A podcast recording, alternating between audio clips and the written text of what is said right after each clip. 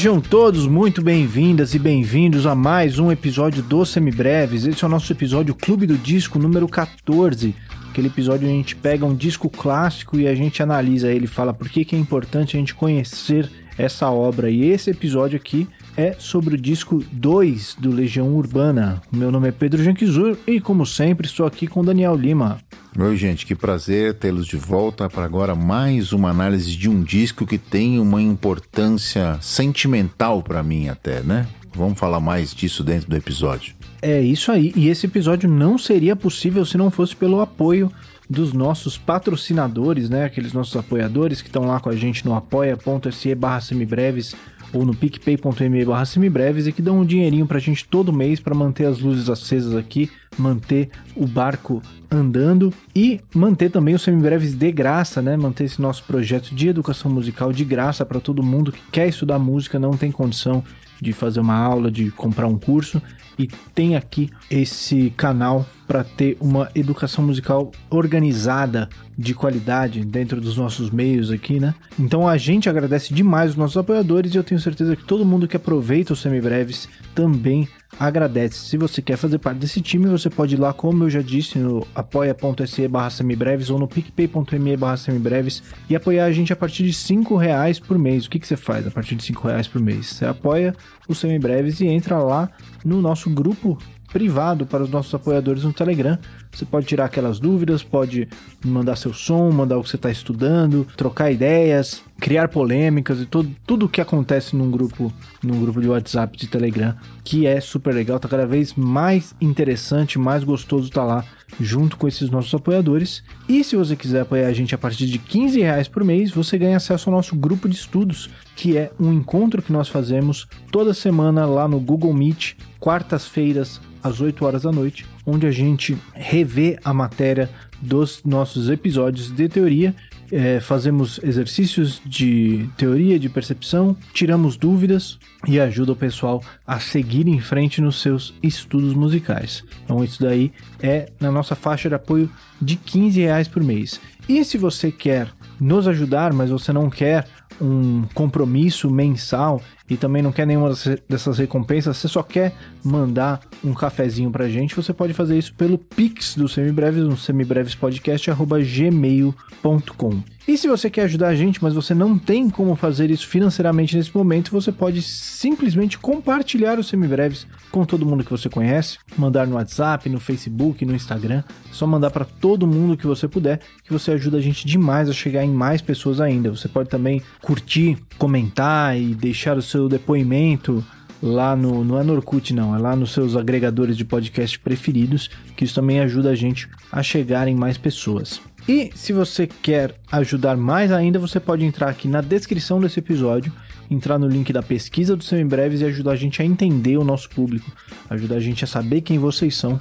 Uma pesquisa anônima, então você não precisa se preocupar com o seu nome aparecendo em lugar nenhum, mas só para ajudar a gente a entender um pouquinho quem ouve a gente, como ouve a gente e deixar o Semibreves cada vez mais legal para vocês. Não deixe também de entrar no nosso site no www.semibreves.com.br, onde você encontra todos os nossos episódios com o nosso material de apoio, que é um resumo por escrito para te ajudar a estudar.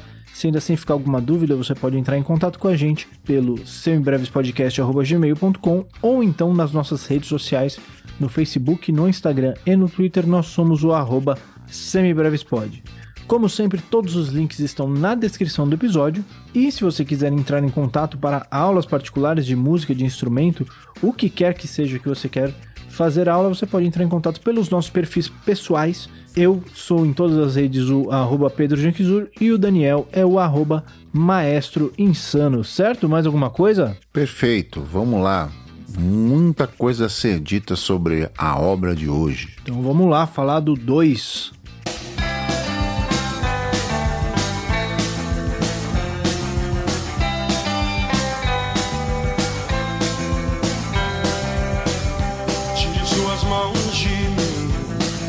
pertenço a você.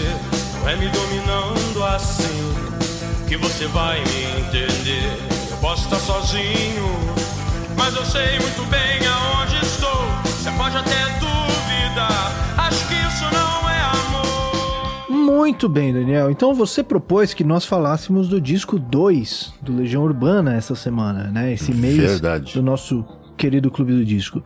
Então você quer, por favor, explicar por que, que eu tive que ficar ouvindo Legião Urbana essa semana? Pois é. Por que será, né? Você e os 25 milhões de compradores desse disco validam essa obra como um, um, algo de relevante desse movimento que o Arthur da Pieve, né, no seu livro, cunha o termo para defini-lo, que é o B-Rock, o rock brasileiro dos anos 80.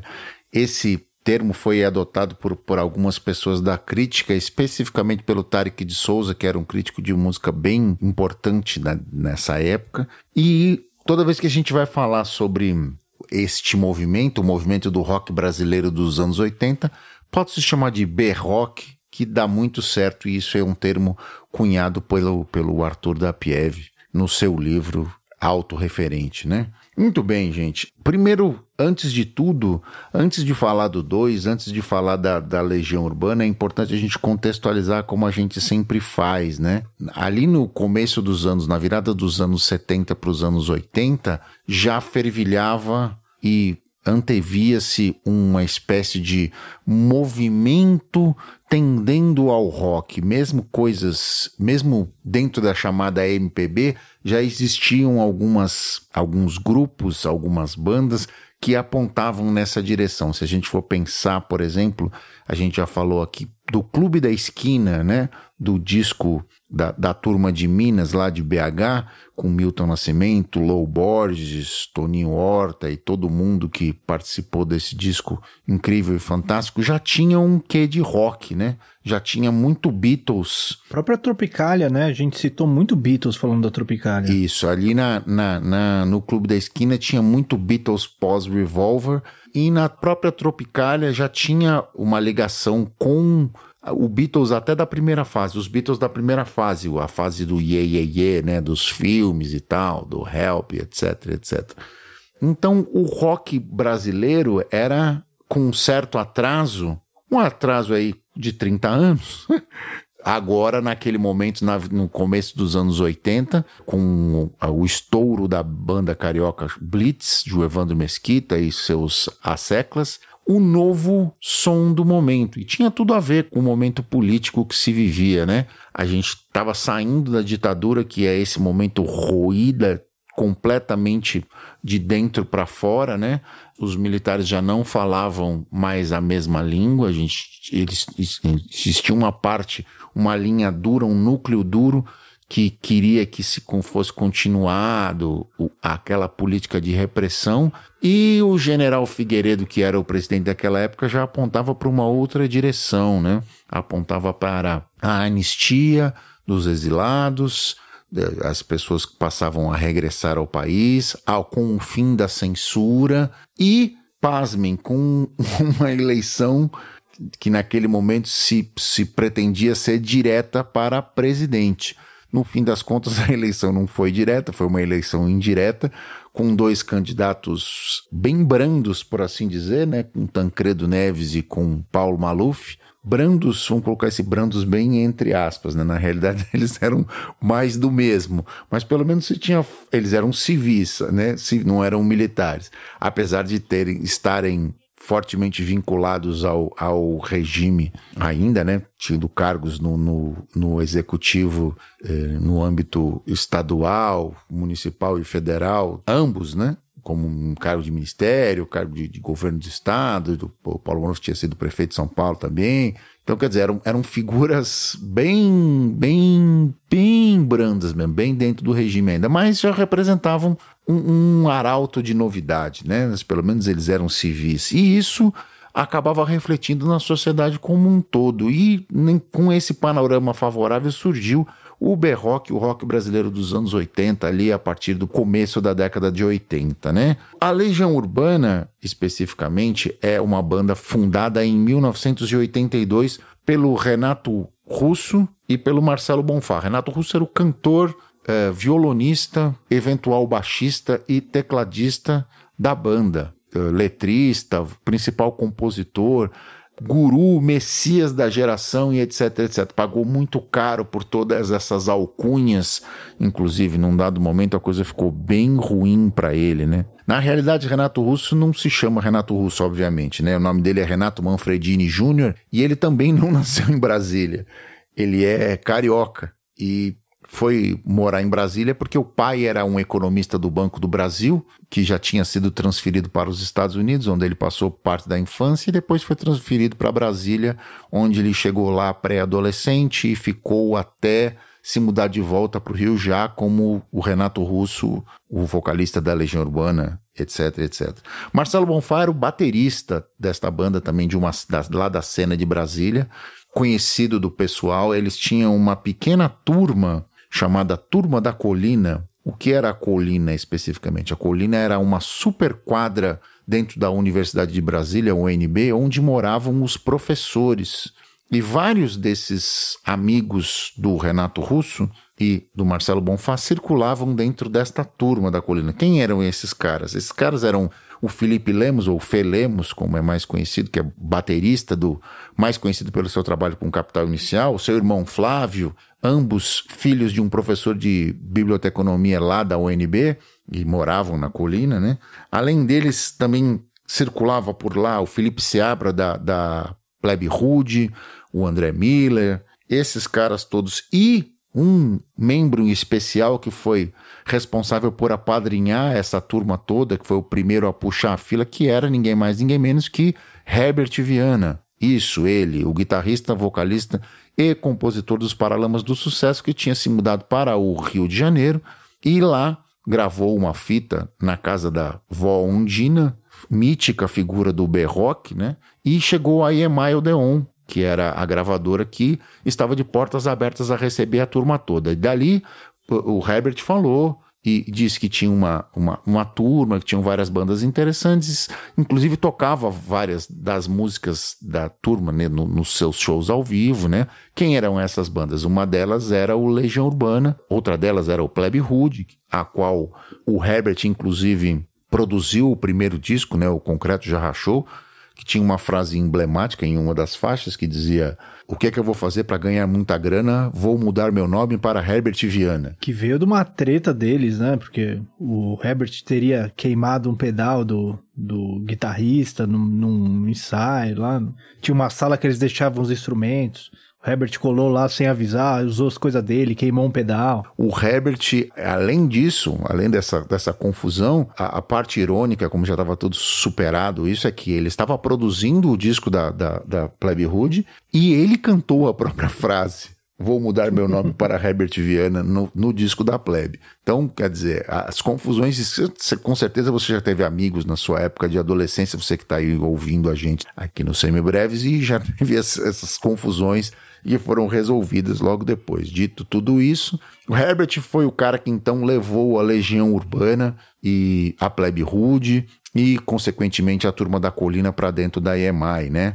Da onde veio efetivamente a Legião Urbana? Bom, é, a Legião Urbana não é a primeira banda do, do Renato Manfredini, né? Não é. O Renato, antes da Legião Urbana, tinha uma banda chamada Aborto Elétrico, que é uma banda importante do ponto de vista histórico para o rock de Brasília e para o B-rock como um todo, porque ela possuía nas suas fileiras partes de duas bandas que sairiam dali e tomariam de assalto os dials das FMs na, nos anos seguintes, que era a própria Legião Urbana, obviamente, e o Capital Inicial, na figura dos irmãos Lemos, Fê e Flávio, respectivamente, baterista e baixista numa segunda formação, já que o Renato Russo começou no, no Aborto Elétrico tocando baixo cantando. Eles tinham o Fê tocando bateria e uma figura mítica da, da história do, do, do rock de Brasília, que é o André Pretórios. André Pretórios é filho do embaixador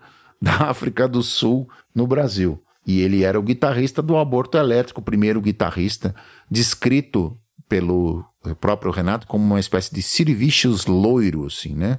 Que imediatamente foi se conectou com o Renato, porque o Renato era professor de inglês lá da cultura inglesa e tinha morado nos Estados Unidos, falava inglês perfeitamente, então teve uma conexão imediata com o cara e eles resolveram formar uma banda, ele no baixo, o André na guitarra e o Felemos na bateria. Depois disso, teve a entrada do Felipe e a banda se cristalizou. Por uma dessas coisas idiotas de, de briga de banda, a banda se rompeu prestes a ter um show importante lá, né? Que o Renato tinha conseguido, que era no Festival de Patos de Minas, onde eles iam tocar com a Plebe Rude. Ah, se fez necessário então que ele criasse uma nova banda e, e isto criou essa necessidade criou o Legião Urbana junto com Marcelo Bonfá, inicialmente com um, um, outro guitarrista e um tecladista, com o Renato Russo ainda tocando baixo. Inclusive o nome Legião Urbana era porque tinha uma, uma ideia no começo de que seria ele o Bonfá e o resto eles iam chamando outro galeras meio subs, né? Exatamente. Frilas e tal, então seria uma essa ideia de uma legião, de um monte de gente e tal e eles seriam os fixos. Uma espécie de coletivo. O termo não existia na época ainda, mas é, era é. mais ou menos isso. Inclusive o nome é muito interessante, né? Ela é uma citação quase que literal do Júlio César, né? O, o imperador romano, que é Romana Legio Omnia Vinci, que é a Legião Romana sempre vence. Na realidade, eles mudaram isso para Urbana Legio, né?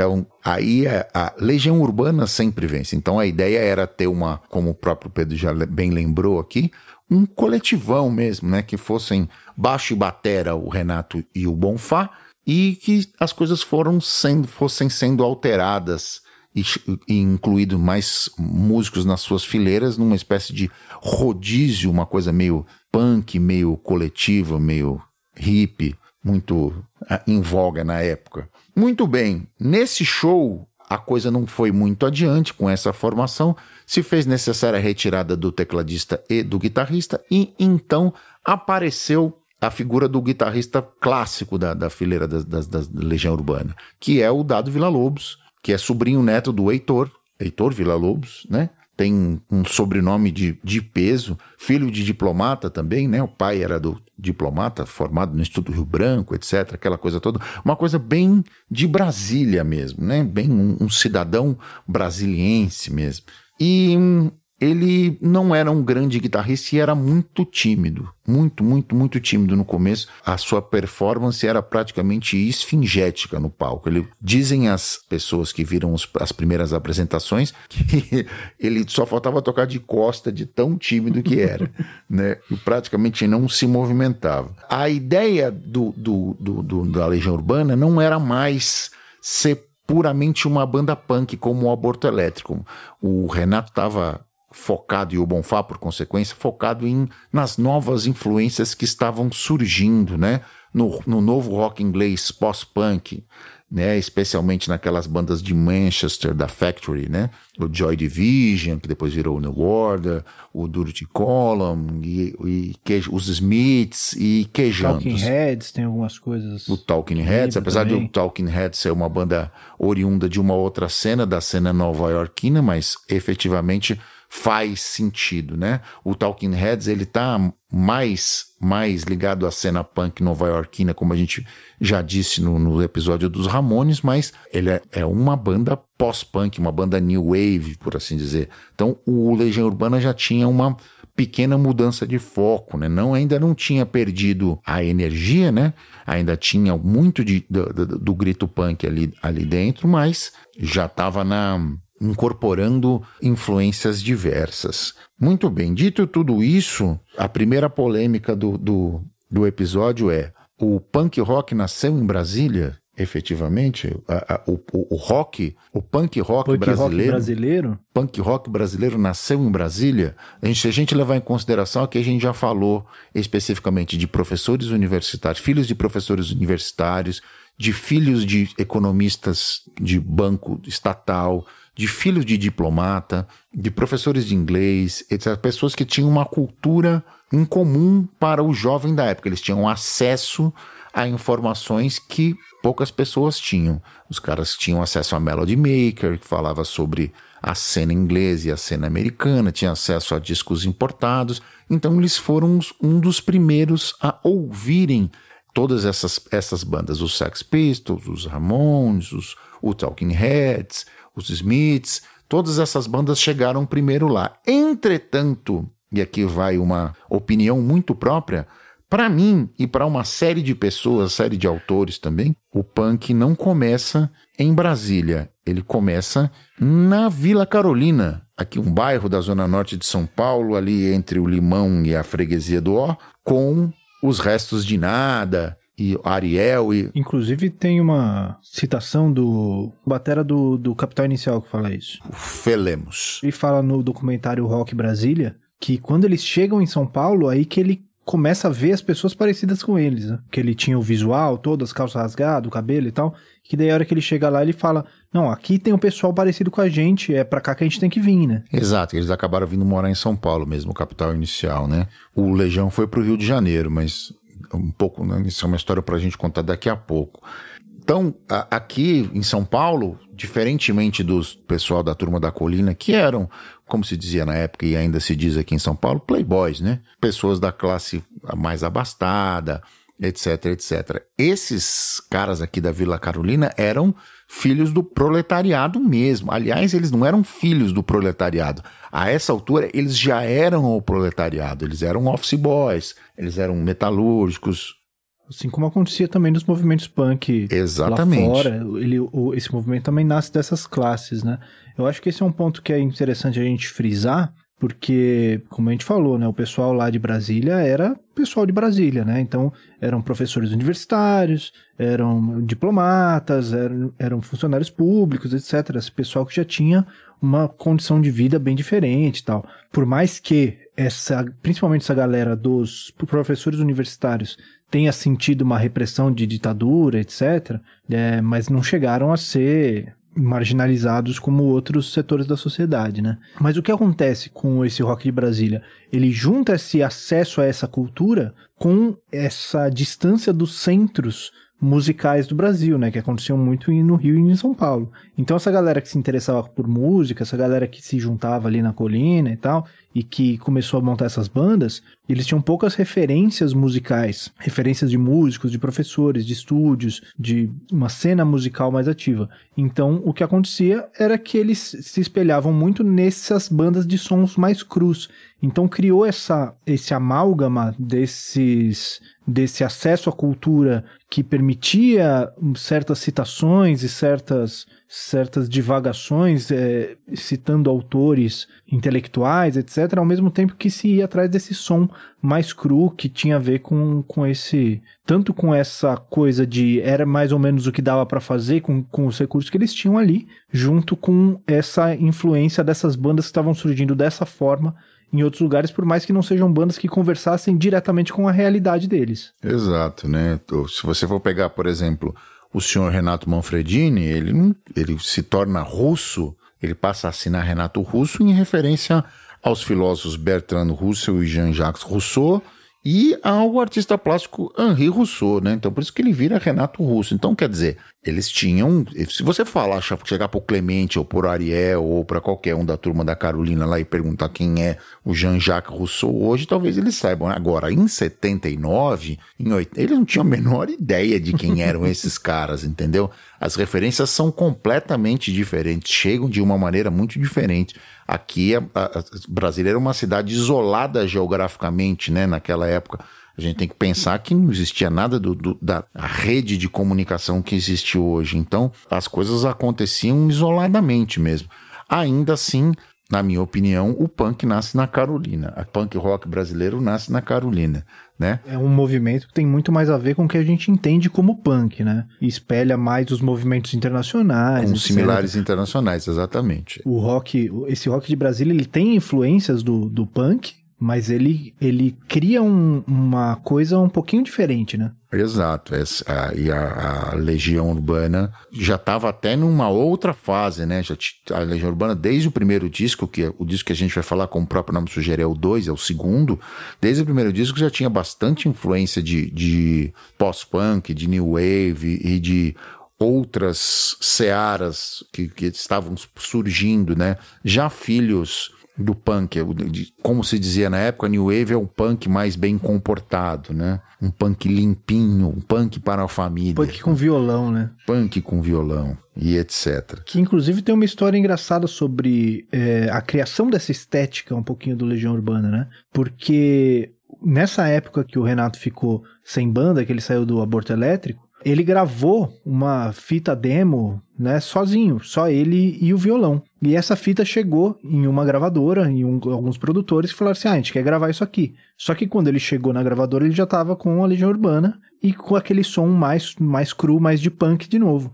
E os caras falaram assim: não, peraí, não é isso que a gente quer, a gente quer aquele lance acústico. E aí, nesse atrito, né, foi se construindo essa estética da Legião Urbana que tem a coisa elétrica, tem a coisa algumas coisas que remetem a esse punk, mas tem também a coisa do acústico, né? Essa fase que o, que o Pedro se refere, do Renato pós-aborto, mas pré-legião, é a fase que ele chama de trovador solitário, onde ele se acompanhava no violão, tocando músicas dele, abrindo o show da rapaziada da, de lá da cena, né? E quando essa fita chegou na EMI, levada pelo Herbert, os caras queriam transformar o Legião numa espécie de, de Cat Stevens, assim, de uma banda country rock, soft rock. Folk, né? Folk. Bob Dylan brasileiro. Isso. Tem um pouquinho disso, né? Na, na, na formação do Renato como compositor, como songwriter, né? Mas não era exatamente isso que a Legião Urbana queria fazer a priori. Se gerou essa dicotomia aí, né? Principalmente o Bonfá, né? Que se incomodou muito com essas primeiras exato, gravações aí. Exato. O primeiro disco do Legião é muito mais agressivo que o segundo, inclusive. Ele tem muito mais visceralidade do que o segundo. O segundo, ele, o próprio Renato dizia isso, né? Dizia que agora ele podia se dar ao luxo de fazer um discurso de uma maneira não tão gritada, porque a porta já estava aberta. Agora eles, os caras eles já tinham entrado. Eles não precisavam esmurrar e gritar na porta para poder fazer com que o bloqueio fosse furado, né?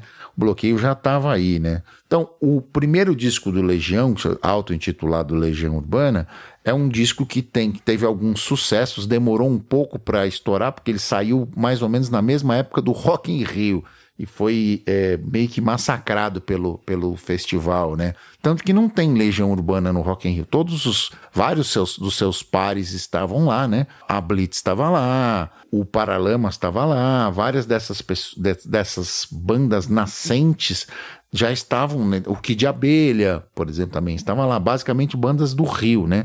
O Legião Urbana já estava, já morava no Rio, mas uh, não foi incluído, no, no, não tinha força ainda suficiente, já com o disco lançado, mas não tinha força e relevância suficiente ainda nessa para ser incluído no, no, no line-up do festival. Já no segundo disco, que é o nosso alvo de estudo hoje, o discurso muda, a esfera muda, a coisa do, do protesto social, do grito visceral, passa a dividir espaço com a temática muito mais introspectiva, a do eu, em detrimento do todo, né? Ele, o Renato começa a falar da, nas suas letras das suas próprias agruras, de, de fazendo músicas voltadas a relacionamentos, e começam a aparecer instrumentações mais tendendo ao acústico, o uso do, de elementos eletrônicos como a bateria eletrônica começa a aparecer, começam a aparecer outras coisas como sintetizadores mais evidentes, efeitos de estúdio como backward tapes e etc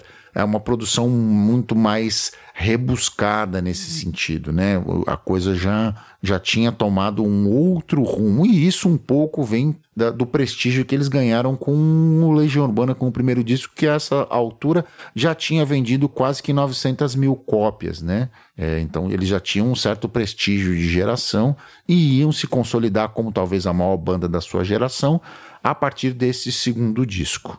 Muito bem, então chegamos finalmente ao 2, né, do Legião Urbana. Falando um pouquinho da capa, a capa tem uma história que ela tinha sido feita pela, acho que é namorada do Dado, não era? Namorada de algum deles, que era artista plástica e que tinha feito toda uma ideia de imprimir a capa na, na, no papel que vinha dentro do disco, né? Era toda uma inversão de trás para dentro e tal, não sei o quê. No fim das contas, isso ficou muito caro de se fazer, né? No, a produção que precisou ser feita no álbum não sustentava esse tipo de, de coisa, então eles acabaram imprimindo no papel normal mesmo, só com uma, um tom meio bege ali na, na capa. Mas é só escrito Legião Urbana 2, sem muito com uma letra meio diferentona, assim, né? Meio velho, é Wild West, assim, né? Mas sem mais muitas informações aí. Vamos então entrar no disco para ver o que a gente encontra lá dentro? Vamos nessa então. Então vamos lá, nós abrimos com Daniel na Cova dos Leões.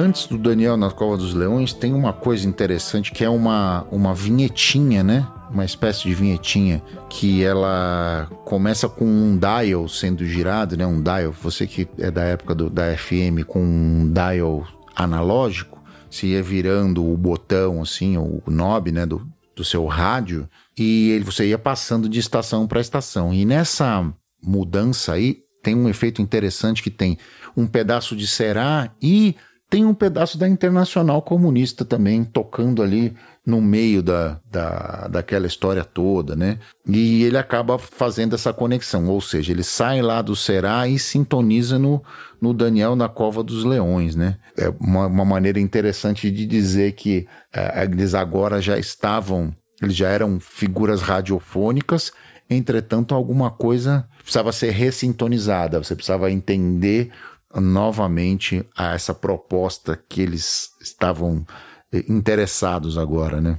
Pois é, e uma provocaçãozinha também, talvez, né? Essa ideia de colocar internacional no, nesse começo, de que isso daí foi no ano seguinte da reabertura né, do regime militar. Então, que nós teríamos. Agora você poderia tocar, né? Agora Exato, se, seria é. possível ouvir isso no rádio. Não que já tenha sido ouvido, viu, gente? Eu não acho que a Internacional Comunista passou a tocar no rádio depois que os militares saíram do governo.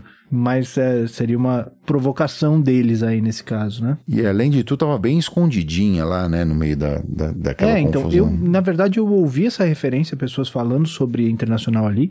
Eu ouvi, eu não consegui encontrar ela, na real. É, é uma, é uma citação bem tênue mesmo. Pinta na realidade mesmo, é o Será, né, acontecendo por é o cima. Será, você ouve bastante os, os suídos de estática, né, e tal, e daí vem o... Você já ouve o Será o Será baixinho também, e aí depois começa o, o Daniel na Cova dos Leões mais alto mesmo. Exato. Bom, então entrando no Daniel na Cova dos Leões, essa é uma música escrita em parceria com os dois Renatos. Como assim dois Renatos?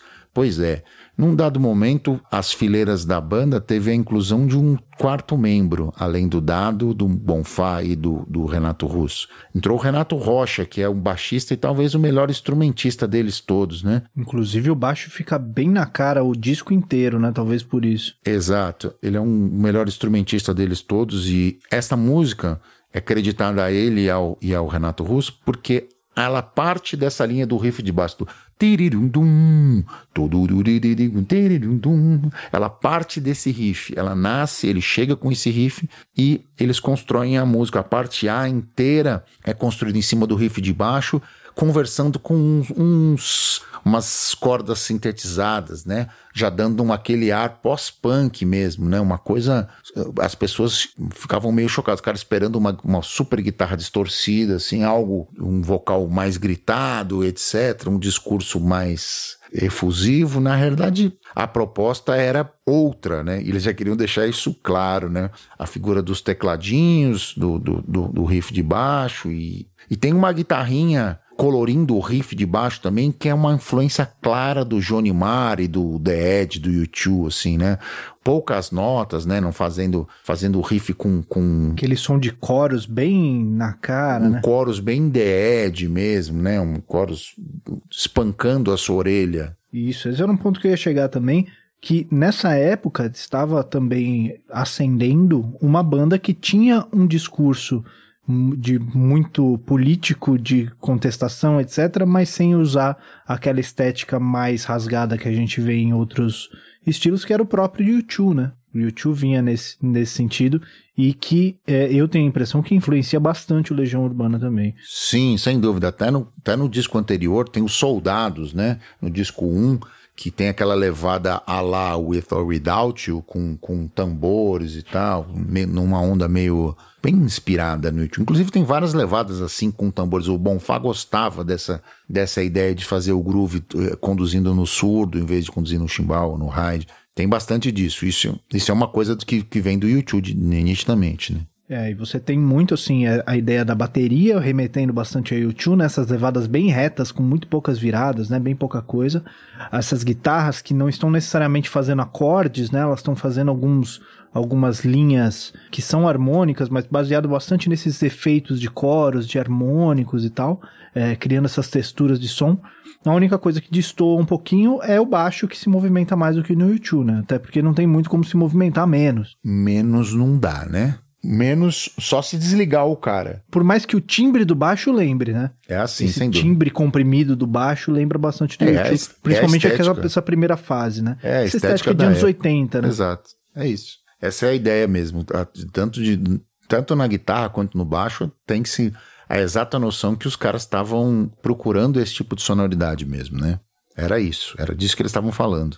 É, exatamente. A gente não sabe nem se essa influência, é, essa influência, como ela não passa tanto pela composição, ela pode até ser uma influência de produção, né? Do produtor procurando essa, essa linguagem, assim, dentro do estúdio e tal. É, já era uma coisa estabelecida dentro da indústria, né? Já, e- só que eles chegam com as referências, né? O artista chega com as referências. Eu acho que era uma, uma coisa, uma collab aí, né? O cara fala assim, ó, nós estamos interessados nesse tipo de sonoridade. Agora o cara falou, beleza, vamos nessa direção. Eu acho que é umas duas, uma mão lavando a outra aí. É uma aposta boa, é uma aposta boa isso daí. E esse título já é um título provocativo, né? Porque eu não tenho certeza se a sexualidade do Renato Russo já era aberta nessa época. Não, não era. Ele vai abrir só no, no disco 4, quando ele faz uma entrevista para o lançamento do disco e fala de meninos e meninas e assume a pansexualidade dele. Mas nessa, nessa música ele já, ele já deixa Já dá umas dicas boas, né? umas dicas boas, assim, que, que o negócio, que ele estava aberto a novas experiências e etc, e etc. Porque essa música ela fala sobre desejos proibidos, né? Desejos, coisas que não. Né? Ele fala, faço nosso o meu segredo mais sincero. E o- a própria referência do título do Daniel na Cova dos Leões é uma referência para um trecho bíblico de um personagem que tinha era um rei que proibia a adoração a qualquer deus e o Daniel do título se recusa a, a não adorar, né, e é jogado na cova dos leões por isso. E essa remetendo essa coisa, esse o proibido, mas que você sabe que é certo, né? Que, o que para você é certo, mas que para o mundo é proibido. Acho que é uma ideia mais ou menos essa de como ele enxergava esses desejos dele. Eu tenho mais ou menos uma, uma, uma impressão parecida, né? Essa impressão não é só nossa, né? Várias pessoas que, que resenham, que resenharam esse disco e começaram a procurar referências da, da vida do, do Renato dentro da- das letras dele. E isso foi uma coisa proposital dele mesmo, né? De daquela da, tal da mudança do foco para a esfera pessoal em detrimento da esfera social, política e etc. É isso aí. Mais alguma coisa do, do Daniel? Não, eu acho que é isso mesmo. Seguindo em frente, então, chegamos na quase sem querer.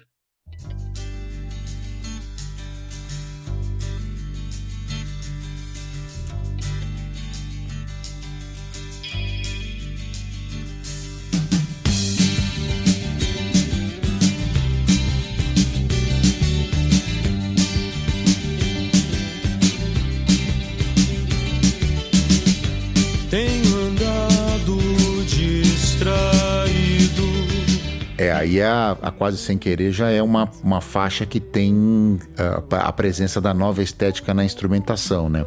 Surgem os tão insensatos violões, né? É bem interessante a maneira como o violão é gravado. Ele é gravado em estéreo, né? São dois violões abertos no, no LR e um deles é praticamente todo reforçado com a guitarra abafadinha, fazendo um strumming mesmo, como um- quase que como um efeito de percussão. É bem, bem interessante, assim. Alguns riffs de violão também, riffs interessantes, assim, de, de cordas de double stops, né, de cordas dobradas e etc. Então é, é- a construção toda da obra, da- do arranjo, é baseada nos violões, em vários deles. Tem trocentos overdubs aqui de, de, Que era o instrumento de composição do Renato Russo. do né? Renato, é. Apesar dele ter, dele não é o primeiro instrumento que ele estuda na vida, ele originalmente ele é pianista, né? Ele, na primeira infância estudava piano, mas é, ele se identificou e passou, a, inclusive, a tocar ao vivo, muitas vezes com o próprio violão, né? Até porque por esse período de formação musical, né, dessas, dessas bandas, dessa galera da colina que a gente tava falando, tinha muito negócio de tocar ali na rua e de tocar em acampamentos, né? Eles iam acampar ali em volta do, de Brasília e tal, e ficavam ali fazendo uma fogueira tocando, e não dava para levar o piano no acampamento, né? E nem uma guitarra, né? Não dava pra levar também, né? É, então o, o, instrumento do rolê mesmo era o violão, né? Na é, maior parte das vezes. Todo mundo sabe como é que é, né? A, a, tal da orquestra portátil, né? Que você põe no bag e leva para todos os lados. É isso. E faz o rolê. Quem já foi sabe do que a gente está falando. Na faculdade a gente tem, inclusive, uma, a Glória, minha professora de, de, de, percepção, fazia uma piada que falava que a gente devia ter uma, uma matéria na faculdade falando de violão para acampamento 1, que era... Só precisa do 1, na verdade, é, né? É. Não precisa do 2. Exato, que era exatamente isso, que era ensinar esse repertório que se tocava nessa época aí. Exatamente para isso. Aqui tem uma outra característica muito muito forte, né, dessa desse estilo de composição do Renato Russo, que é essa letra quase que como um fluxo de consciência, né? Ele vai jogando impressões e sentimentos e pensamentos assim, e ele vai ligando as coisas, ele nem vai ligando muito forte assim, né? Ele vai simplesmente jogando uma coisa leva a outra, que leva a outra, que leva a outra. A hora que você chega num, na metade, você já não sabe mais como é que o começo virou aquilo, né? Exato. De tanto que a coisa vai andando. É, ele tem uma narrativa com um fluxo muito intenso. Apesar dessa música ter um, uma espécie de refrão, né? Tem um refrão lá. Com uma modulação diferente, né? Tem um, um bemol 7 lá, um Fá maior na um música. Um modalzão, é, né? não, uma coisa bem propositadamente inusitada, assim. Ah, ele sabia que estava fazendo? Claro que não, óbvio que não. Ele simplesmente colocou o acorde lá e ele é, ele, o Renato falou isso várias vezes, fala no acústico, inclusive, é autodepreciativo nos conhecimentos harmônicos dele, né? Falou assim: ah, você quer tocar as músicas do Legião? Aprende esses cinco acordes aqui que você vai conseguir tocar 90% do repertório. Mentindo ele não estava, né? A verdade é essa. O, o que eles estão entregando ali é outra coisa, não é, é background harmônico, né? É isso aí. Então, seguindo em frente, chegamos em Acrylic on Canvas.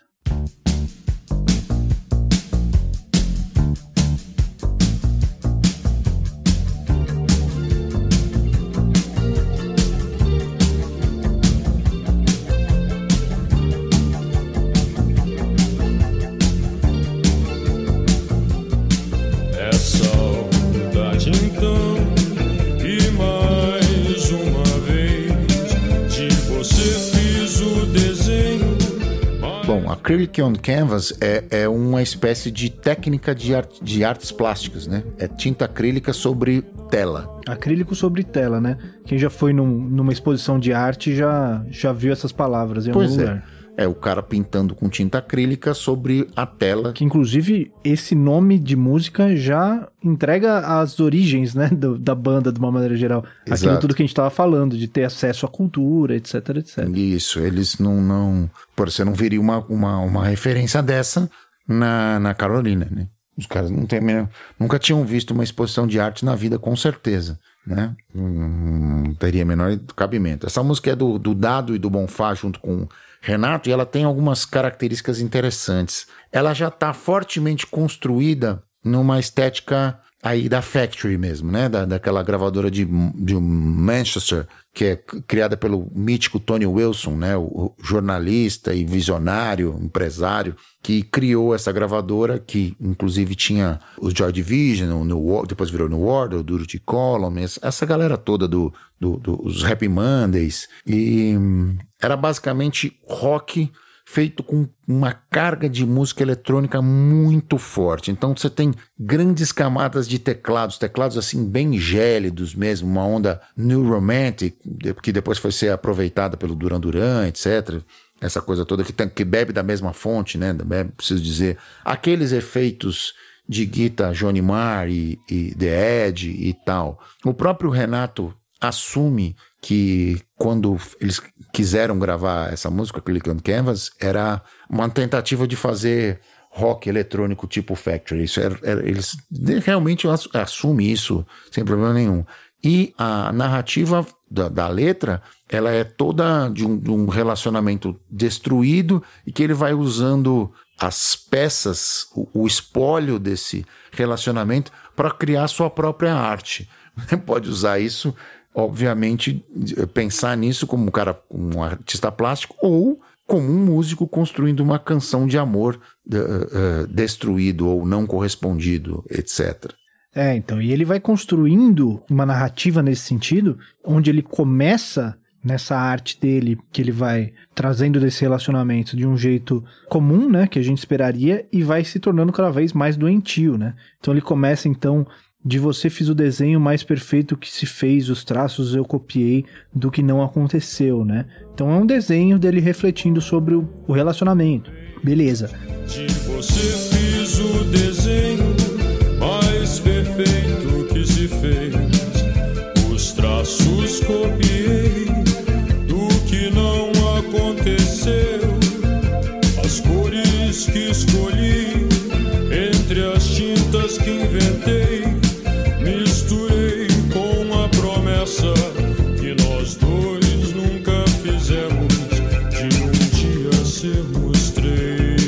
Mas aí ele vai chegando em pontos doentios, né? A armação fiz com a madeira da janela do seu quarto, do portão da sua casa. Fiz paleta e cavalete. Armação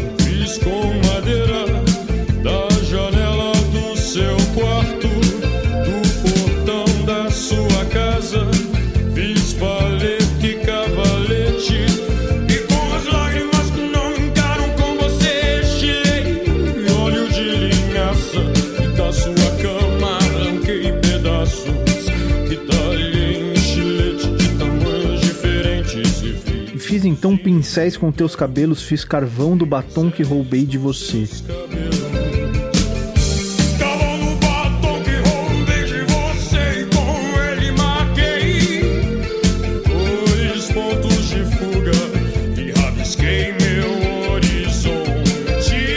Né, ele vai chegando nesses pontos doentios desse relacionamento.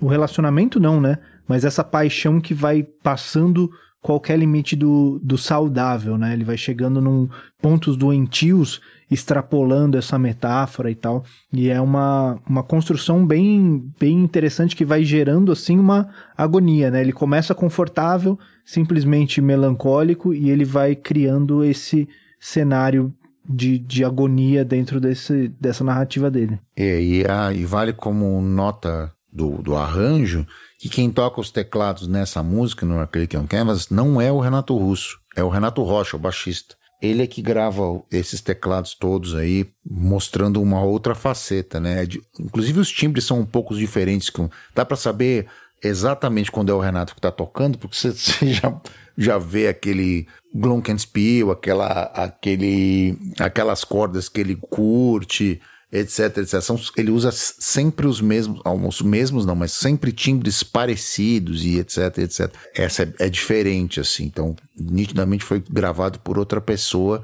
e pesquisando a gente descobre que quem gravou foi o Renato Rocha mesmo, o baixista. Bom, então vamos em frente. E aí temos a já tão famosa Eduardo e Mônica.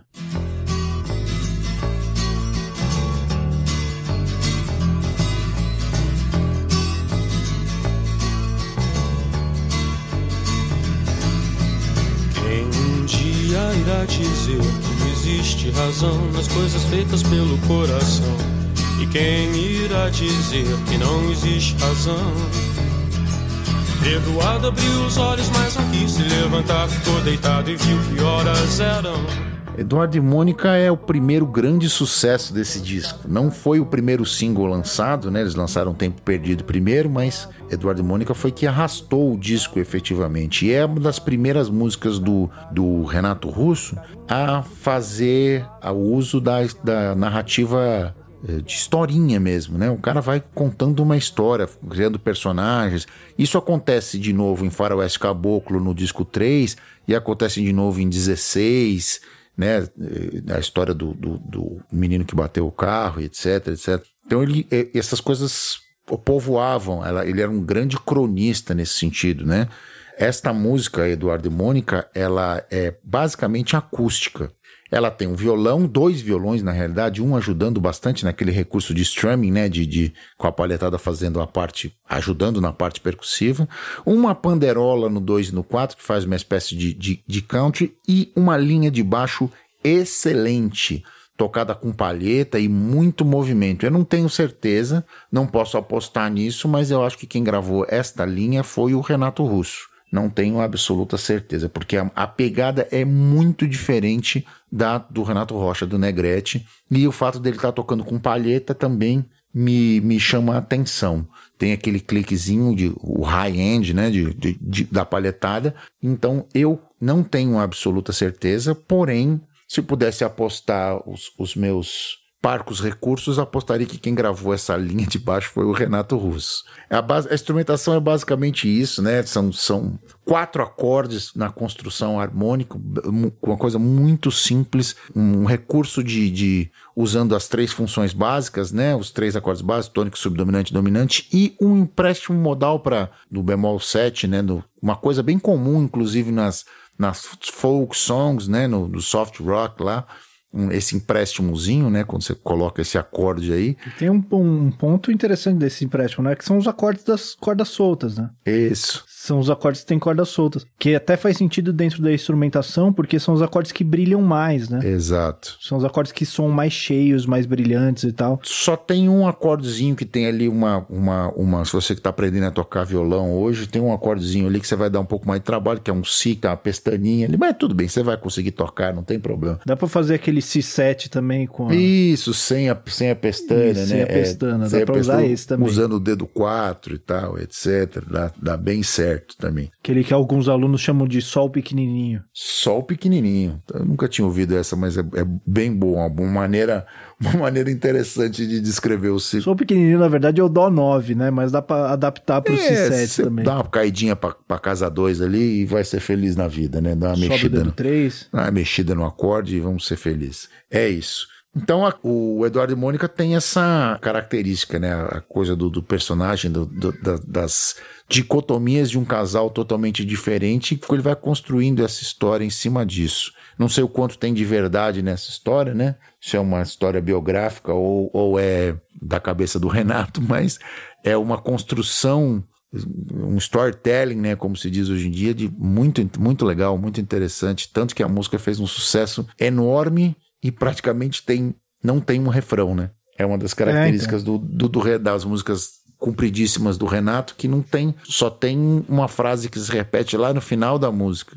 Exatamente. E eu acho interessante uma questão dentro desse contexto do disco do contraste que ela tem com a música anterior, né? A música anterior, como a gente falou, ela tinha uma pegada muito forte desse desse rock eletrônico, né, do Acrylic on Canvas, e é uma música sobre não só um, uma paixão doentia, mas como um relacionamento que deu errado, né, uma coisa que a música já começa com um relacionamento acabado. E com um arranjo soturno, né? Com um arranjo soturno e tal. Enquanto que o Eduardo e Mônica, ele vira completamente a chave para um, um rockzinho acústico, quase folk, para falar de um relacionamento feliz que ele no, na anterior ele começou do relacionamento já acabado. Aqui ele começa quando as pessoas nem se conheceram ainda, né? Então ele vai construindo isso usando esse contraste de uma música com a outra para falar sobre dois relacionamentos completamente diferentes, histórias completamente diferentes, né? E aí ele vai colocando essas contradições de um com o outro, né? Esses atritos que tem com um gosta de uma coisa, outro gosta de outra e tal, mas que no final eles se resolvem e tal. Esse personagem da Mônica, inclusive, é muito como se fosse uma personificação dessa galera deles de Brasília, né? Essa galera meio uh, alternativa, com esse acesso a essa cultura, essa alta cultura, etc, né? É meio que uma meio que como eles próprios se enxergavam, né? É, e o, e o Eduardo é um molecão, né? Um playboyzinho. É um molecão mais do interior, né? Mas que não, não era ali de, de Brasília, do centro do negócio, né? Era como eles viam uma, molecada de um outro de um outro rolê, né? Então acho que é mais ou menos esses estereótipos do negócio. Não, não, não me parece ser uma história real por conta disso, porque esses personagens são muito estereotipados, né? Mas, sei lá, pode ser também que tenha sido. É, não dá para saber exatamente. Eu não, não conheço nenhuma história se isso é biográfico ou é da cabeça do Renato mesmo. Fica aí a, a, a divagação, né? Muito bem, vamos em frente então? Bora lá. Então chegamos em Central do Brasil.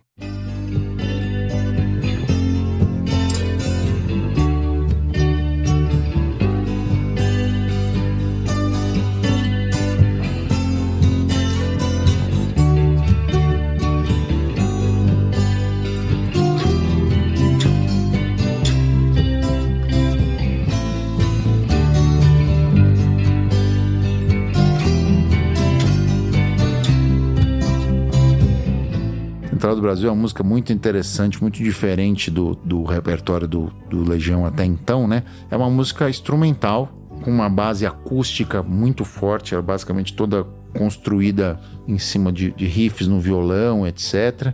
E ela tem uma harmonia meio diferente, assim, ela destoa do, do, do resto do, do da, da, da, obra do Legião, né? Vários double stops, né, nos riffs de violão, evocando uma espécie de, de viola caipira, assim, né? Apesar de ser single, as cordas são singles, né? Não são cordas dobradas, são cordas simples. E ela evoca uma melancolia mesmo, assim, né? Um, um, ar meio melancólico, meio até bucólico, assim, meio rural, etc.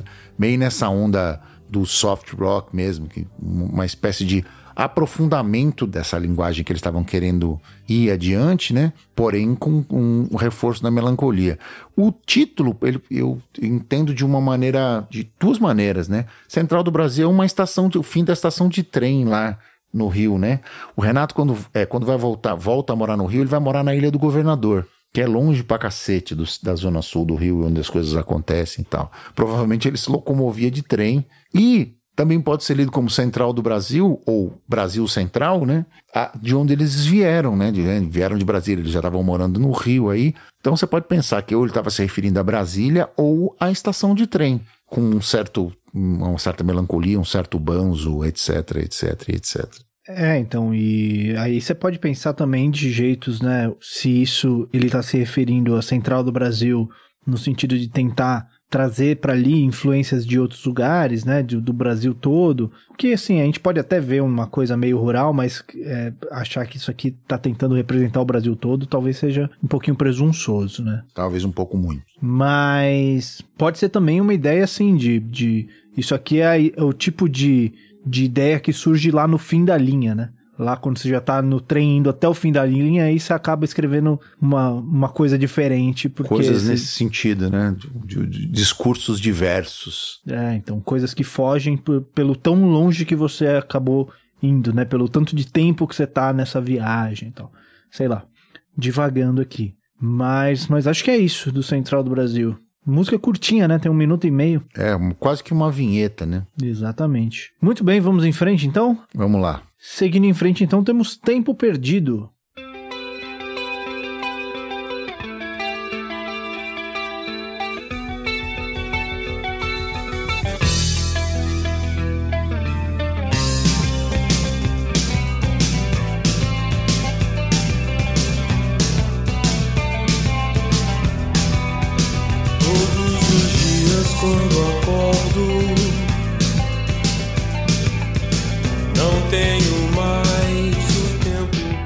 Isso aí. Essa música é, é um dos clássicos imortais dessa geração, né? Ela tem um riff inicial totalmente inspirado no Johnny Marr, né? Totalmente. Esse é, esse é descaradamente Smiths, assim. E até hoje a gente toca essa música, né? Eu, quando tocava, né? Quando a gente tocava naquele passado longínquo, né? Nós estamos, você que está ouvindo isso aqui, décadas depois, né? Nós estamos gravando isso num período de pandemia, onde a gente não pode tocar fora de casa. Então, quando a gente tocava lá naquele período distante, né? A gente tocava, continuava tocando essa música mesmo 20 e 25 anos depois da sua gravação original. Ela é uma música prévia do, do repertório prévio da, da, da Legião Urbana, né? Eles já tocavam isso ao vivo e isso o Renato trouxe de outras, de, de outros carnavais. Vem da época do, da, do Trovador Solitário, né? Daquele hiato entre o aborto elétrico e a Legião. A, além dessa, dessa característica de evocar os Smiths, ela tem, vale como curiosidade, esta música, a história dela, inspira o filme Somos Tão Jovens, que é um clássico aí do, do, do novo cinema nacional, teve, fez um grande sucesso, e ela sai da ideia inicial do Tempo Perdido aqui, né? É uma música que muitas pessoas têm diversas diversas é, versões de bar aí na sua cidade, tenho certeza que você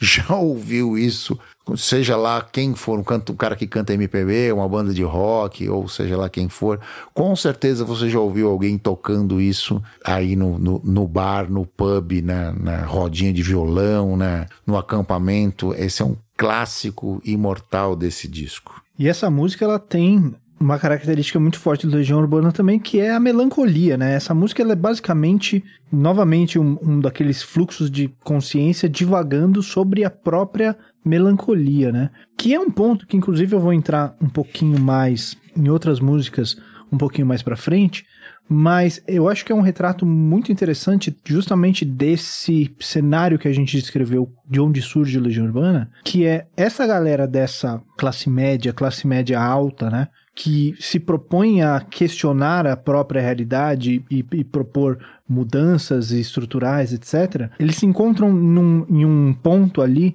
de contradição onde, ao mesmo tempo que você vê que o mundo precisa de mudanças, ao mesmo tempo você não faz parte de onde essas mudanças acontecem, você faz parte de onde essas mudanças encontram muita resistência e você não está ali onde acontecem os movimentos sociais e enfim, onde essa luta mais mais na linha de frente acontece.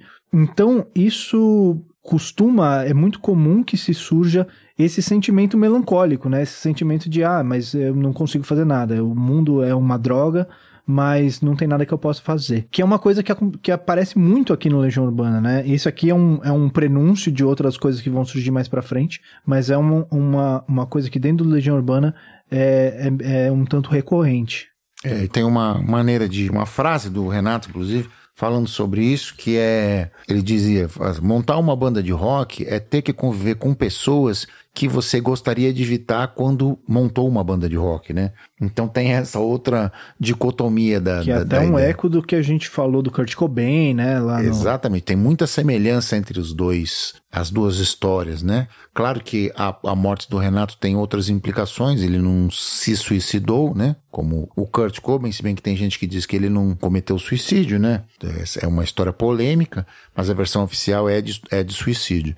Porém, a, a- o inconformismo, a, a, a ideia de dele ter sido alçado a, a muito mais do que ele esperava, tanto o Kurt quanto o Renato, isso incomoda e faz com que aproxime os dois da, até da autodestruição, né? Uma parte meio triste da história dos dois, uma semelhança meio, meio bem triste, inclusive. Tem uma passagem também do documentário do Rock Brasília, quando eles estão falando sobre o aquele famoso show de Patos de Minas, né? Que eles vão com o Plebe Hood. E que a gente vê um pouquinho disso. O Plebe Hood, ele tem é, letras muito mais questionadoras até do que o Legião Urbana, né?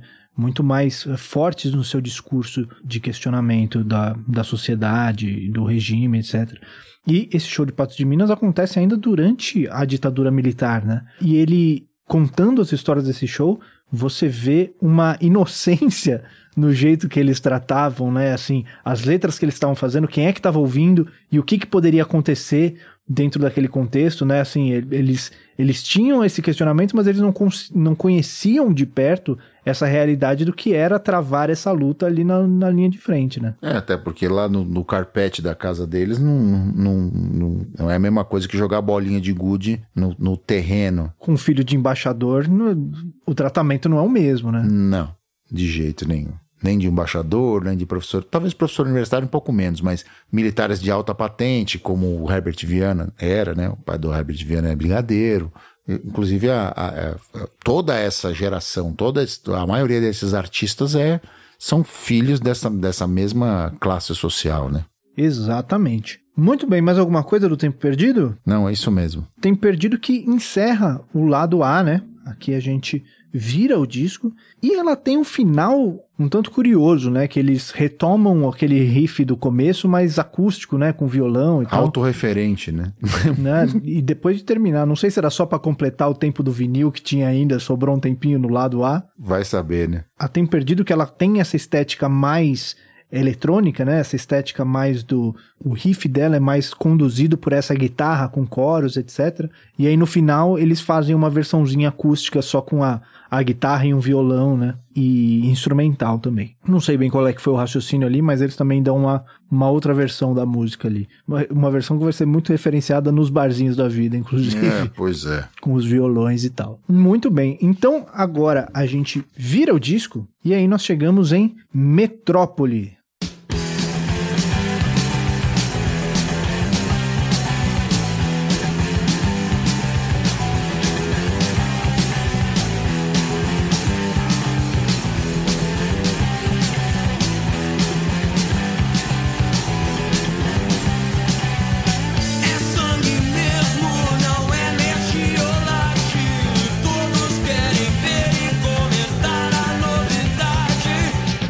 A mudança de lado, né?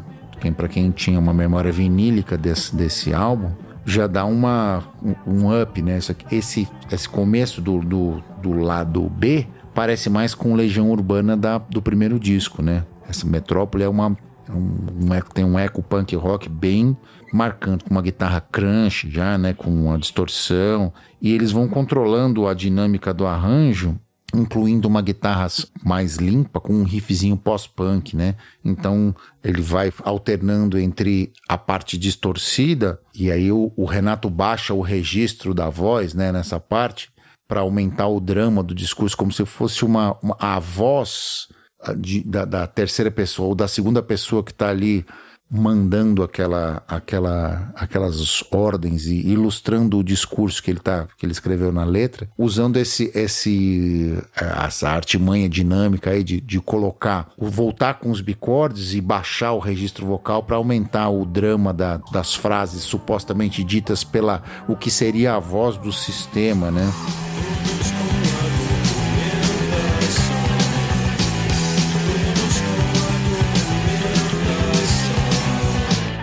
É uma letra que está é, acontecendo dentro do que se supõe uma, um, uma repartição pública, um hospital público, né? No, no caso. E hum, ele usa esse, esse recurso de, do, do arranjo, de colocar o bicorde e a distorção de novo, baixar o registro e clarear o discurso, deixar ele mais ágil, colocando menos distorção e colocando a, a, a guitarra com um riffzinho pós-punk para cima na parte A e aumentando a agilidade. Então, um, um belo recurso aí de, de arranjo para ilustrar a letra. O que, é que você acha, Pedro? É, eu acho também. E uma letra bem mais é, social aí nesse caso, né? Bem mais de crítica social mesmo. Ele começa descrevendo um, um acidente, né? Dizendo que aconteceu um acidente aparentemente grave e que todos ficam muito satisfeitos com esse acidente, porque daí tem assunto para televisão, né? Falando sobre o sensacionalismo midiático e tal. E depois ele vai para esse hospital público. E aqui a gente precisa lembrar que antes do nosso SUS, né, como nós conhecemos hoje, o atendimento médico gratuito era só para quem tinha carteira de trabalho, né? E ele cita isso aqui, né? Por gentileza, aguarde um momento, sem carteirinha não tem atendimento.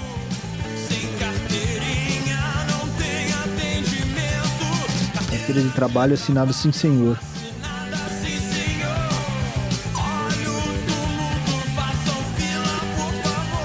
Então ele vai colocando essa coisa so, falando sobre como essa condição de trabalhar e produzir e de ter um trabalho socialmente aceito é mais importante do que a vida né, de quem sofreu um acidente, etc. Sobre o absurdo todo envolvido nessa situação, né, desse acidente e tal. E ele chega em alguns pontos quando ele fica repetindo, por exemplo, ordens são ordens, que aí volta naquele riff, ele abaixa o tom de voz e ele é aquela melodia quase monotônica, né? Essa coisa robótica do, do ordens são ordens e tal, de que o importante é cumprir as ordens, o importante é você ter um emprego de carteira assinada e produzir para o sistema ser mais uma peça dentro dessa engrenagem. É, se você não, não se conforma a esse papel, então a sua vida não vale nada e essas são as ordens e é assim que vai funcionar e não tem nada que você possa fazer.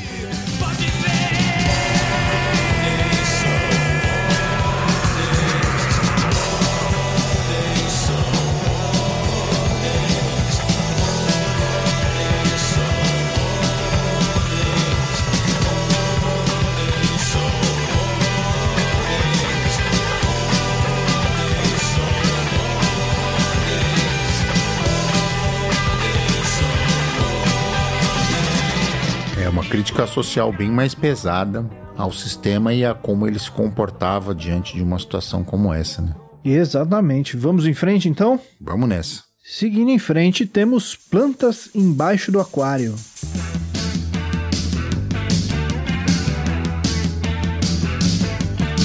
Aceite o desafio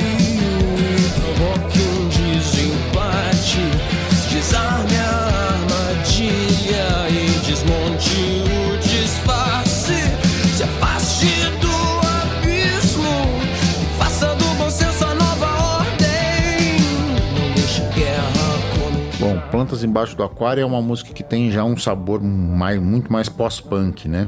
É, a levada do Bonfá, mais uma vez, é, ele usa os, os, a condução no surdo, né? Como ele já tinha feito em Soldado, só que agora com um andamento mais rápido, né? Evocando algo de tribal, assim, né? Essa música talvez seja com maior recurso de produção que eles usaram. Tem um discurso do Renato, vários overdubs de voz falando em diversas línguas diferentes, em inglês, em português.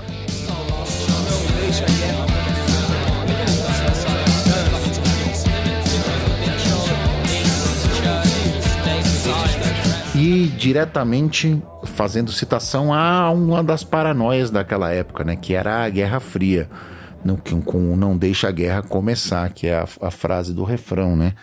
Tem um eco dessa paranoia da, da época do, da, da, dicotomia do bloco socialista contra o bloco capitalista, né? A gente estava ali saindo do governo Reagan, né? que era uma das maiores propagadores desse espírito, né? Usava isso como uma propaganda, né? E isso era usado no cinema, tinha sido lançado ali mais ou menos naquela época o Rock 4, né? Onde ele, o Rock, o Sylvester Stallone enfrentava o, o Ivan Drago, né? Que é o Dolph Lundgren, que era um loirão russo, então ele ia treinar na União Soviética. Então tudo era celebrado nessa da, da, indústria cultural celebrava a ideia da Guerra Fria, né, dos dois blocos. E isso tem um pouco de eco aqui na Plantas Embaixo do Aquário. Uma outra característica interessante são os efeitos de fita ao contrário, que ficam parecendo um, um, um, uma espécie de raio passando por dentro da, da faixa na, na construção. Pense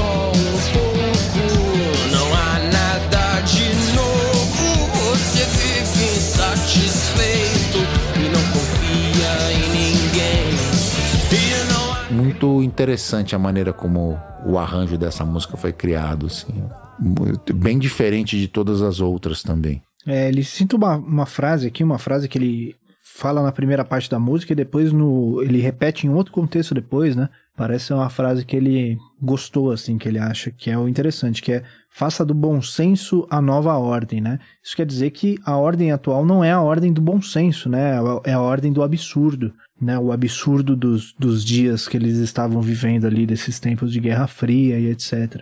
E ele propõe aí que a, a sua resistência seja a resistência do bom senso, né? Seja a, a resistência de um discurso ponderado, de um pacifismo, de uma conciliação, né, etc. Que não fazia o menor sentido nessa época, né? Porque a Guerra Fria é o oposto disso, né? É o rompimento da diplomacia, né? É a, a, o respeito através do medo. O cara tá com o botão, com a mão no botão vermelho o tempo inteiro. Se você atirar, eu atiro. É a corrida armamentista, a né? corrida armamentista. É sempre fazer, tendo certeza de que você está é, em paridade de armas para que o outro não tenha como te atacar, né? Porque se atacar é o tal do Mutually Assured Destruction, ou a destruição mútua e assegurada, né? Exato. Muito bem, vamos em frente então? Vamos adiante. Então chegamos em Música Urbana 2. Em cima dos telhados, as antenas de TV tocam música urbana. Nas ruas os mendigos com esparadrapos podres cantam música urbana. Motocicletas querendo atenção às três da manhã, é só música urbana. Que sai antes da música urbana 1, né? É, pois é. Porque o disco do Capital Inicial sai depois, né? Sai depois. A música Essa é uma urbana... música da época de. O Música Urbana 1 é da época de aborto do, elétrico. Do né? aborto elétrico, é do espólio do aborto elétrico. Com várias outras que o Capital gravou no primeiro disco também, como Fátima, por exemplo, também é do aborto elétrico, etc. E eles ficaram com a música e gravaram no primeiro disco. O Música Urbana 2, que tem essa, além dessa peculiaridade de ter saído antes da primeira versão, ela tem uma outra peculiaridade que é de ser um blues. Um blues, é um blues. Um blues acústico, né? Com violões também, de novo, gravados abertos, né? Um, um overdub aberto estéreo, com um reforçando apenas o strumming, praticamente, né? Só uma ideia de, de uma espécie de John Lee Hooker, assim, né? De, com uma espécie de batida de pé, com, com um, é um tamborzinho, na realidade, é um bumbo pequeno, reforçando a ideia da, da levada, como John Lee Hooker fazia com batendo o pé junto à, à levada, né? Isso é bem comum no blues, no blues acústico e a, a figura mais proeminente desse, desse tipo de ideia era o, é o próprio John Lee Hooker.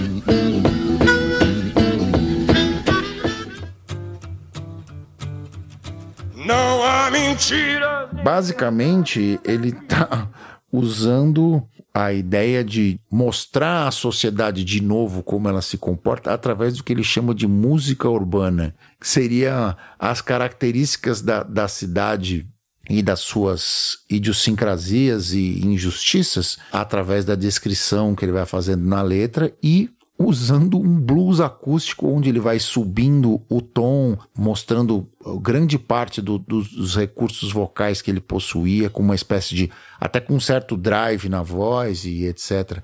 Renato Russo era, era o grande cantor da sua geração, até porque ele não tinha grandes, grandes concorrentes também, né? Os outros cantores da sua da, da mesma cepa Isso são. Aí é cheio de maldade esse comentário. É, não, pois é, tem um pouco, mas ele era um cantor bem acima da média da sua geração e ele demonstra isso nessa faixa, uma grande interpretação é, recheada de, de, de, de, drive e de, de subida de tom, etc buscando a parte mais alta e mais brilhante da voz dele. Uma grande interpretação dele mesmo. Mudando de tom, você diz mudando de registro, né? O tom da registro, música. Registro, é, isso, mudando muda, de né? registro. Ele exatamente. vai explorando outros, outros registros do, da escala ali, né? Ele vai música. quinta acima. Essa música que lembra um folk, né? Um lance meio Johnny Cash, assim uma forma blues nesse, nesse violãozinho isso, e tal. Isso. Uma coisa meio nessa onda. Eu vejo uma mensagem, eu iria um pouquinho mais longe dentro dessa mensagem do que você. Eu tenho a impressão que ele está querendo dizer uma coisa assim: as coisas que nós vemos como defeitos da nossa sociedade não são exatamente defeitos, elas são tudo parte da mesma coisa, né? Que a nossa sociedade é feita para funcionar dessa forma para funcionar das, com essas injustiças, para funcionar com essas contradições, tudo isso faz parte da mesma música urbana. Não é que existem notas fora nessa música. É, é, tudo faz parte dessa música, né? Tudo faz parte desse sistema, dessa sociedade, dessa ideologia, né? Eu vejo mais ou menos essa mensagem no que ele está falando aí. É uma, uma leitura interessante e mais ou menos próximo daquilo que eu imagino também. É a maneira dele de, de, de se resignar a isso tudo, né? Tanto que ele diz: não há mentiras nem verdades aqui, só há música urbana. Ou seja, é disso que eu tô falando. É isso aí. Então, em seguida, temos Andréa Doria.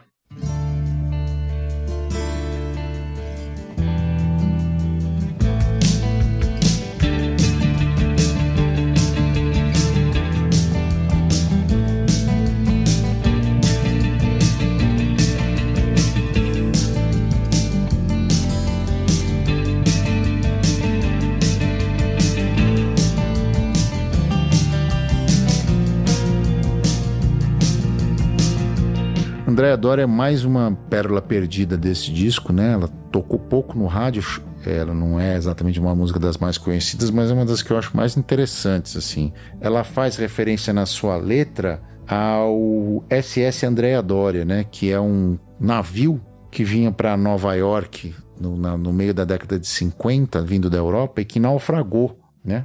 Mas ao contrário do Titanic, alguma, a maioria das pessoas se foi resgatada com vida, né? Mas ainda assim é tido como o maior naufrágio em águas americanas, né? Exato, porque o Titanic teve mais mortes e tal, mas esse é um, é foi uma tragédia assim mesmo, né? Foram... E não foi em águas americanas. E não né? foi em águas americanas, exato. Foram 51 mortos e etc. É uma música de relacionamento, né? Como o próprio naufrágio sugere, né?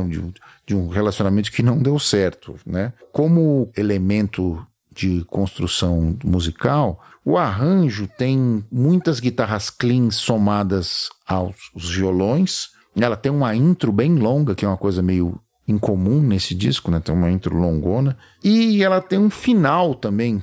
Uma das, uma das coisas a lá Derek and the Dominos, a fase do Eric Clapton, né? Que é um final diferente da música, onde ele é construído com um, uma espécie de, de, uma parte extra, como aconteceu, por exemplo, em Laila, por isso que eu estou citando o Eric Clapton e o Derek and the Dominos por consequência. É, isso vai acontecer de novo em outras músicas, né? Vai acontecer em Fábrica também, e fica como se fosse um, uma espécie de, de rabicho da, da canção, né? Uma outra maneira de, de terminar que não usando simplesmente o fade out da, do, do, refrão e tal. Isso já aconteceu, aconteceu no, no, no Daniel na Cova dos Leões, está acontecendo agora no, no Andréa Dória, vai acontecer no Fábrica também, uma das características do Renato como compositor. Né?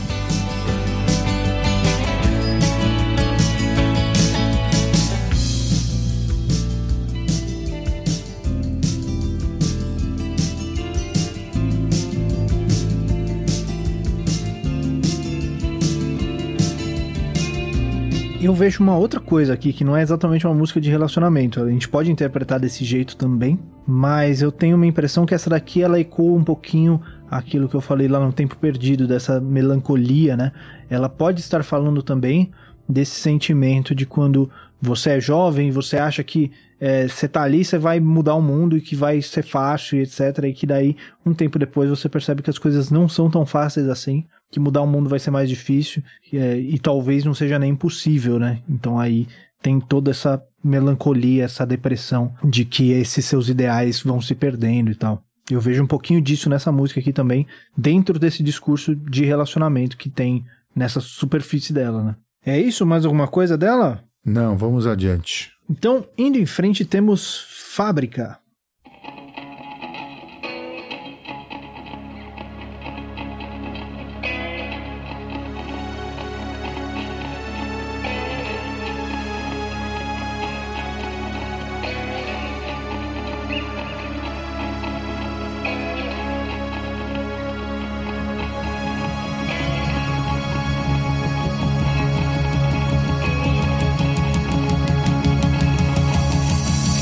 Fábrica talvez seja a música mais punk operária desse disco, né? Ela chegou a ter uma versão da, uma das maiores bandas punks do, do continente latino-americano, que é o Ataque 77, uma banda argentina fez uma versão dessa música. E ela tem um discurso social em voga na época, né? A gente está vendo, a, naquela época, a causa operária era uma das alavancas da, da, da, da esquerda nascente que está voltando à legalidade, né?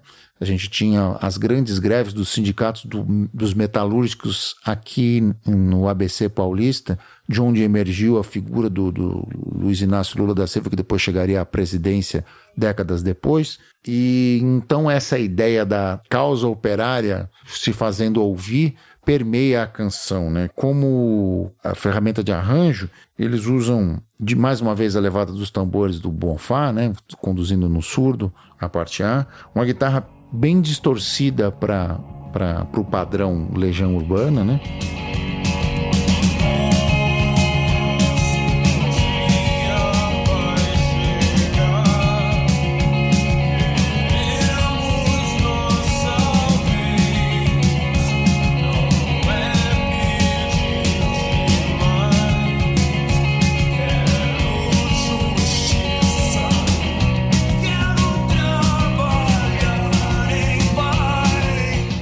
Refrão mais pop, né? Um refrão mais pop com inclusão. O refrão, a, a coisa vai se.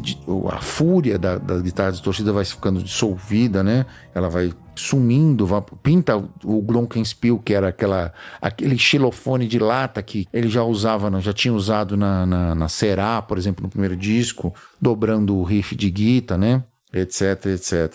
E no final da música é mais uma daquelas que acaba com uma, uma sessão diversa, né? Ela fica com uns synths meio dissonantes, assim, uma construção meio fantasmagórica, assim, do, do, dos timbres e das relações dos sons, e vai, vai a banda vai saindo e vai, vai ficando só esse é, elemento, né? o elemento dos, dos, sintetizadores, uma espécie de, de órgão synth, assim, né? Uma soma de dois timbres.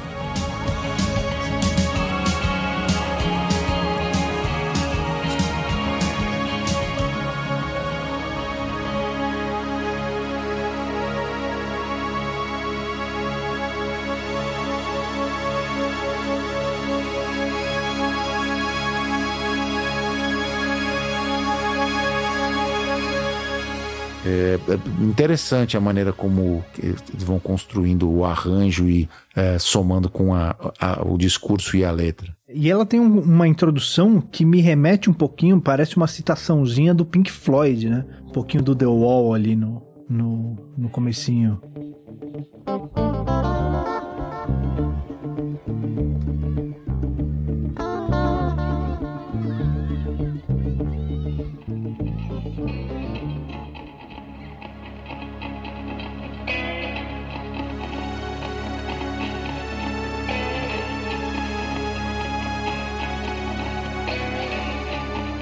É o tan tan tan. Então você está fazendo um bemol 7 e um e aí a terça menor. Tum, turum. Então você pode fazer, se pensar que isso tem um pouquinho da linha de baixo do The Wall e um pouquinho da guitarra, né? As duas coisas. Bem lembrado, Pedro, bem observado. O tom é quase igual, é, dó sustenido menor em vez de ré menor. Tem esse, esse riffzinho da guitarra fazendo essa terça tendendo a maior, né? Essa terça menor que vai tendendo a um maior. Bend, e, né? Faz um bendinho de quarto de né? É. Exatamente, né? E essa coisa, o tom de guitarra limpa, som de guitarra limpa com coros, se bem que acho que nessa aqui ela não é tão limpa quanto no, no The Wall, na verdade. É, no The Wall é completamente limpa, né? Com, com, com reverb só. Essa aqui não tem um crunchzinho mesmo. Mas tem essa ideia, assim, ela parece remeter a isso, né? E esse discurso bem, né, de, de contra a exploração, exploração, tanto a exploração humana nessas relações de trabalho, quanto a exploração de recursos naturais, etc. E, e, essa, e esse chamado a uma, uma luta por mudança, né? É, talvez seja a faixa com maior quantidade de crítica social desse, desse álbum, né? É, essa e a Metrópole acho que são as que se destacam nesse sentido, né? Nesse sentido, né? Tanto em força de discurso punk quanto de crítica social, né? Bom, vamos em frente então? Vamos adiante. Então chegamos na última faixa que é Índios.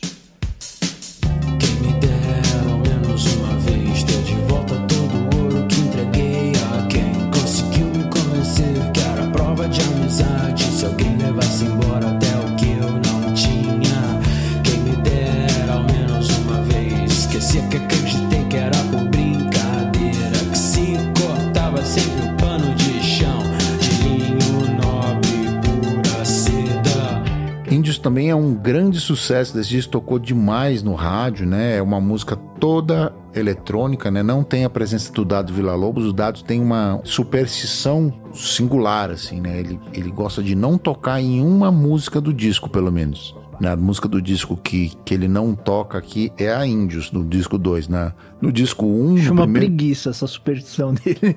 No primeiro disco é o Por Enquanto, mas essa é, aqui é, é, o Índios. O Renato tinha uma, uma fixação com uma piada interna deles lá, que era um tal de Clube da Criança Yankee, que é uma, um, um pesadelo, assim. O Clube da Criança, pra quem não sabe, era um programa da Xuxa, na Manchete. Antes do show da Xuxa na, na, vir pra, pra TV Globo, ela era apresentadora na TV Manchete, né? Passava no Canal 9 aqui em São Paulo. Ela tinha esse nome, Clube da Criança. E o Renato tinha essa, essa obsessão com essa ideia. Então ele começa com índios para com, com uma ideia de ser uma trilha sonora desse clube da, da, da infância atormentada. Acaba soando no final das coisas, como uma, faixa que, da perda da inocência, né? Naquela linha da, da melancolia mesmo, do cara putz, cair nas as, os, as grandes dúvidas chegarem para ele, as fichas começam a cair, ele fala assim: bicho, é isso mesmo? Então,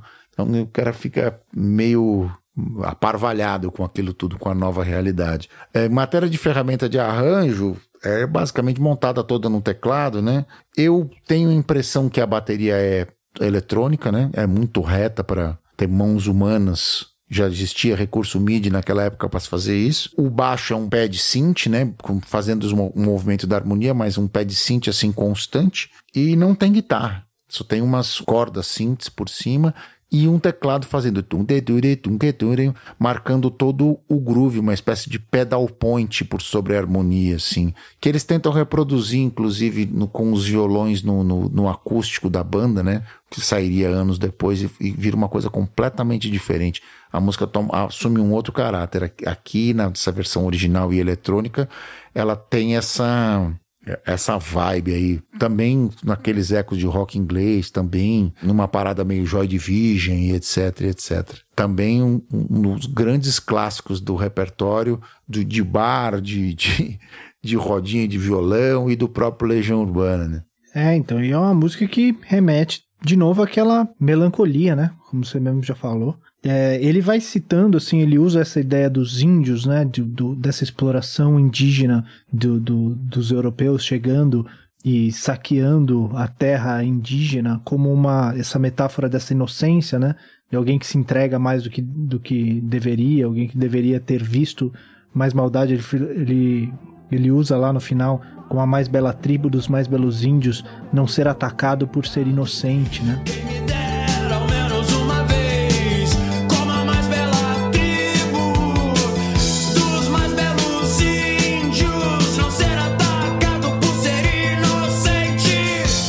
Vários momentos ele vai colocando como ele vê o mundo doente, com essas palavras, inclusive, né?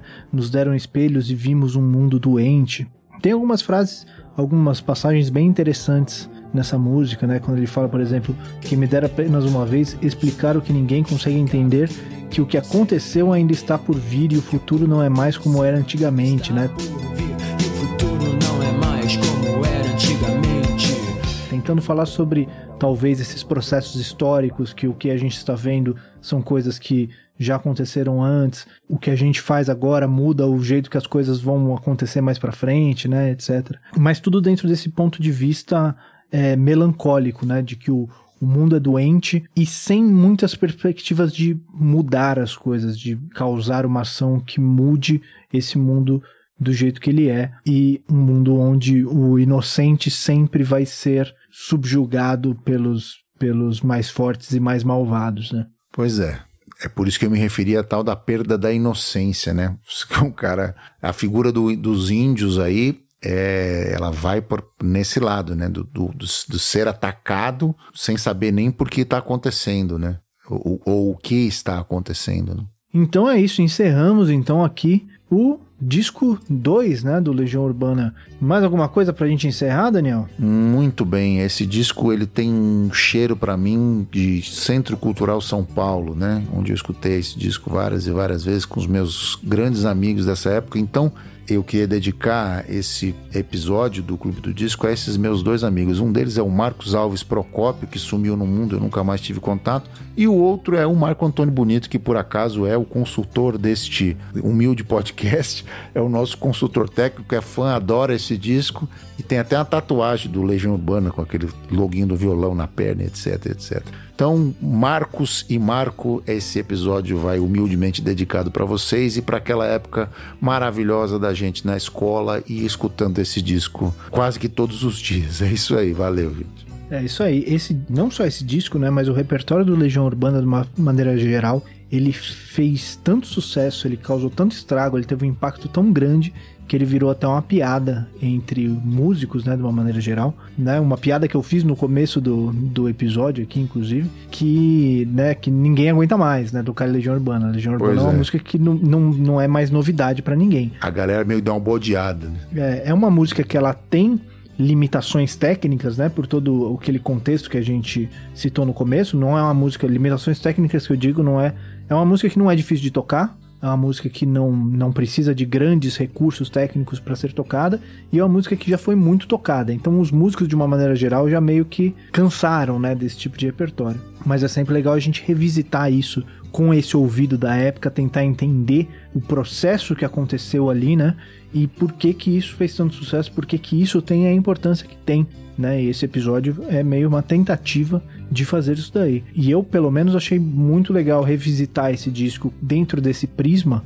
Eu acho que eu não conheci esse disco no seu pacote completo, assim, né? Ouvindo todas as músicas na ordem e tentando entender o momento dele. Não tinha feito isso antes e é muito interessante a gente entender esse processo histórico e como que essas músicas, como que esse repertório se encaixa dentro disso tudo, né? É, exatamente. Eu, eu tenho uma, uma proximidade é, emocional com esse disco, com essa época, então para mim foi muito legal mesmo poder reouvir, revisitar as faixas, ouvir detalhes que naquela época eu não, não prestava tanta atenção, especialmente de, de, de, arranjo e de produção, que hoje fizeram mais Fazia muito tempo que eu não ouvia foi muito legal mesmo. Hoje eu gostei demais de fazer esse episódio. E tem umas coisas engraçadas, né? A gente toca essas músicas há, há tanto tempo. A gente toca essas músicas na época de tirar música com a fitinha no, no radinho de. aquele rádio que você colocava seis pilha grande. E, enfim, você tirou, toca e você já nem lembra mais como é que era o original, de tanto tempo que você toca aquela música. Você Pois sabe é. a sua versão. Pois é. A gente revisitar essas músicas assim, ouvindo hoje em dia em um som melhor, num fone legal, numa caixa de som legal, prestar atenção nos detalhes de produção e ouvir coisas assim, putz, era assim essa música, né? Nunca tinha ouvido esse detalhe. Pois é, passou batido isso, eu não... Passou eu não- batido. Pois é. e até ir, ir buscando mensagens que a gente nunca tinha pegado, porque já desconsiderava essas músicas, né? Já assim, ah, beleza, essa aqui do Legião Urbana, beleza, Beleza, vambora. vamos adiante, né? Nem pensa mais na letra, nem pensa mais no que eles estão falando ali. E é muito legal a gente reouvir isso, tentar ouvir com ouvidos ouvidos frescos, né, pra gente reabsorver todas essas mensagens todas essas informações. É isso aí. É isso então, entregamos mais um. Mais um entregue. Este foi mais um Semibreves. O Semibreves tem a apresentação de Pedro Genquizur e Daniel Lima, produção de Pedro Genquizur e Daniel Lima, edição de Pedro Genquizur e consultoria técnica do já citado aqui hoje, Marco Bonito. A trilha de abertura é aceita do Detril e todas as demais trilhas foram compostas e executadas pelo nosso grande amigo, especialmente para o Semibreves, o Lucas Schwab. Não deixe de nos seguir nas redes sociais, em todas elas somos o arroba semibrevespod e considere nos apoiar no apoia.se barra semibreves ou no picpay.me barra semibreves. Muito obrigado a todo mundo que ouviu até aqui, cuidem-se e até semana que vem. Valeu, gente. Um abraço a todos. Cuidem-se e a gente se ouve.